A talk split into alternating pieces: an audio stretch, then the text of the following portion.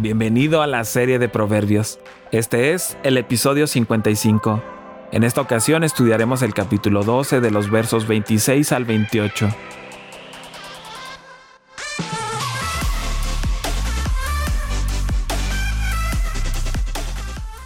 El justo es guía de su prójimo, pero el camino del malvado lleva a la perdición.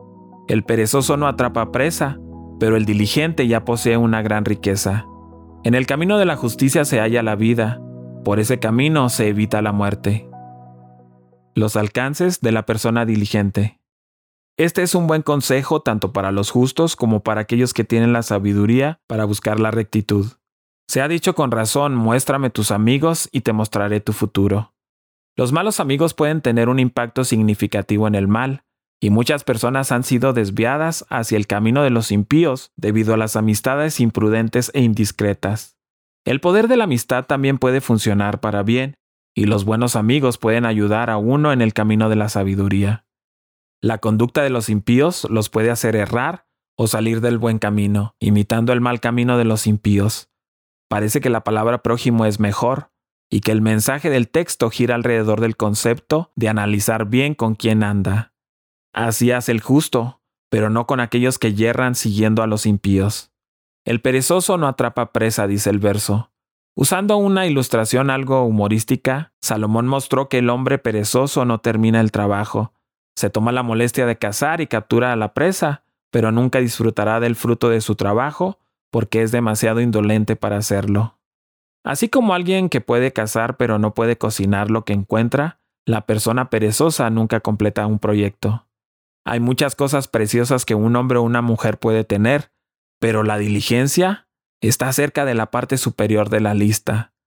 Muchas cosas grandiosas se logran con poco talento, pero gran diligencia. En el camino de la justicia se halla la vida. Es una creencia común que el camino de la rectitud es aburrido o desagradable, este es un engaño del mundo, la carne y el demonio. La verdad es que el camino de la justicia es la vida. Y en sus caminos no hay muerte, dice el verso. La rectitud de la vida trae no solo para el presente, sino también para la eternidad. Aquellos que caminan en el camino de la justicia recibirán y conocerán la vida eterna. La práctica de la justicia y la piedad, aunque expone algunos peligros e inconvenientes en el mundo, ciertamente lo llevará a la vida, y a la felicidad, mientras que el final de todos los caminos impíos son la muerte y la destrucción. ¿Cómo ser trabajadores eficientes? En un país que tiene altos índices de desempleo, una vez un señor le dijo a su pastor, aquí dicen que no hay trabajo, pero lo que hace falta es iniciativa.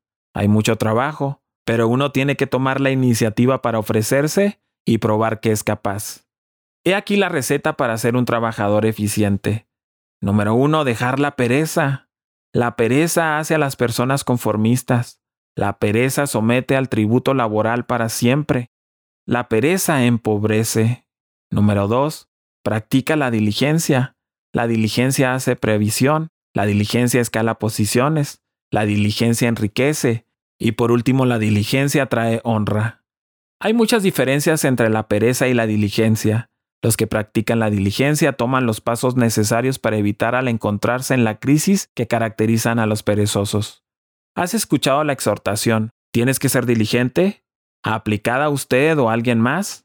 Con frecuencia los padres, maestros, compañeros de trabajo, jefes, acostumbran animar o instruir a otros con estas palabras. ¿Pero qué es la diligencia y cómo se convierte usted en alguien diligente? Según el Diccionario Práctico de la Lengua Española, Diligencia es cuidado en la ejecución de una cosa, prontitud, agilidad, prisa. Una persona diligente es descrita como alguien cuidadosa, rápida, activa. Lo que se requiere para ser una persona diligente. Hay muchos elementos involucrados en la definición de diligencia. Aunque para algunas personas solo significa sencillamente trabajo duro, sin duda el trabajo duro es parte de ello, pero hay mucho más que debemos entender. Lo que está subyacente es responsabilidad y confiabilidad. Las personas necesitan saber que pueden confiar en nosotros, que haremos lo mejor que podamos cuando se nos confía una responsabilidad. Un hombre o una mujer diligentes harán todo el esfuerzo necesario para terminar lo que han empezado, lo cual requiere autodisciplina. Las personas con disciplina tienen una meta, una visión de lo que quieren alcanzar con sus esfuerzos. Mantener esta visión en mente les ayuda a mantenerse enfocados en la tarea. Aunque ésta sea laboriosa y tediosa, sucede algo extraño. Hay personas sin visión u objetivos en la vida que pueden trabajar con diligencia para hacerse inevitablemente infelices. La diligencia en la Biblia. Salomón dice en Eclesiastés en el capítulo 9 en el verso 10, Todo lo que te viniere a la mano para hacer, hazlo, según tus fuerzas. Jesús dijo, Bienaventurado aquel siervo al cual, cuando su Señor venga, le haya siendo así. Mateo capítulo 24 en el verso 46. Por lo tanto, Jesús espera responsabilidad y esmero de parte nuestra. Él enfatiza esto en Lucas en el capítulo 16 en el verso 12. Y sin lo ajeno no fuiste fiel, ¿quién os dará lo que es vuestro? Y en el verso 10, Jesús dice, el que es fiel en lo muy poco, también en lo más es fiel. Y el que en lo muy poco es injusto, también en lo más es injusto. En otras palabras, si no tomamos en serio las pequeñas responsabilidades, ¿cómo nos podrán dar unas más grandes? Dios valora inmensamente la diligencia. Leemos en Proverbios capítulo 12 en el verso 27. A ver precioso del hombre es la diligencia. Y en Proverbios 21.5 lo amplifica. Los pensamientos del diligente ciertamente tienden a la abundancia. De hecho, Dios exige diligencia.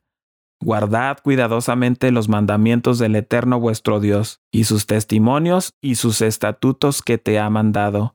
Deuteronomio capítulo 6 en el verso 17. Leemos en Deuteronomio capítulo 28 verso 1.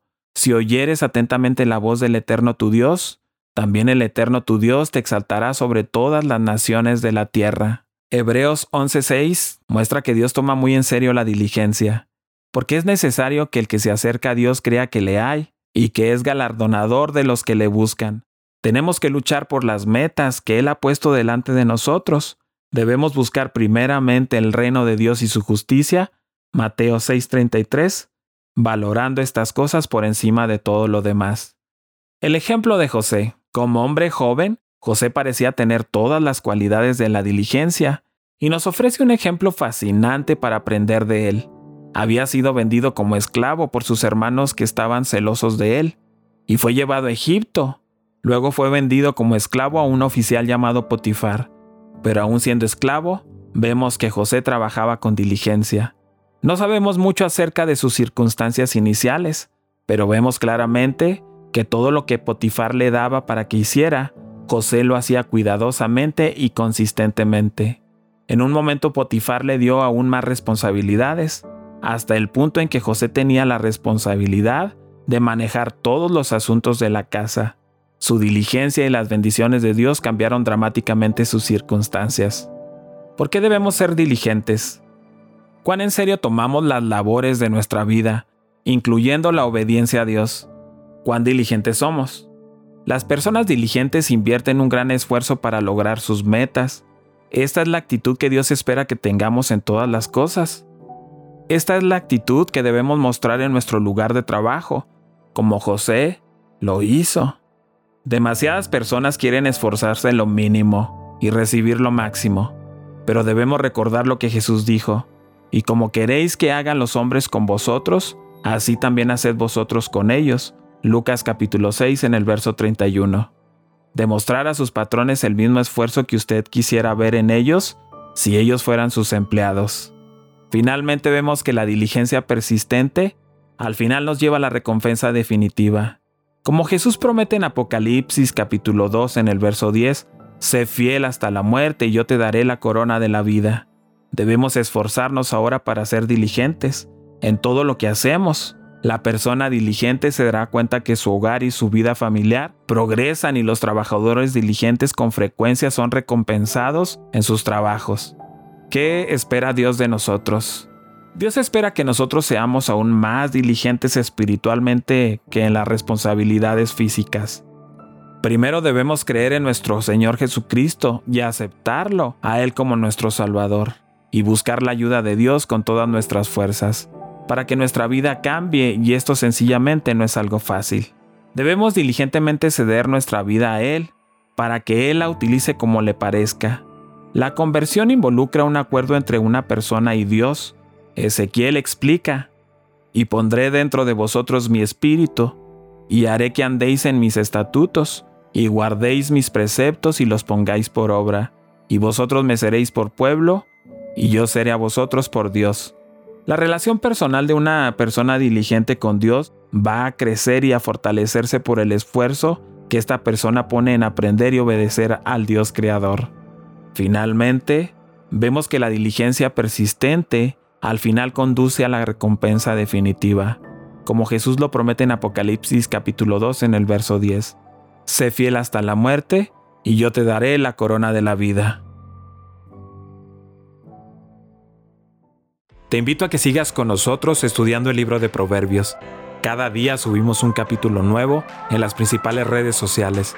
Puedes encontrarnos como Comunidad Capital en Facebook, en YouTube y en Instagram. Siéntete libre de buscar todos nuestros contenidos en Internet. Estoy plenamente convencido de que serán de mucha ayuda para ti y tu familia.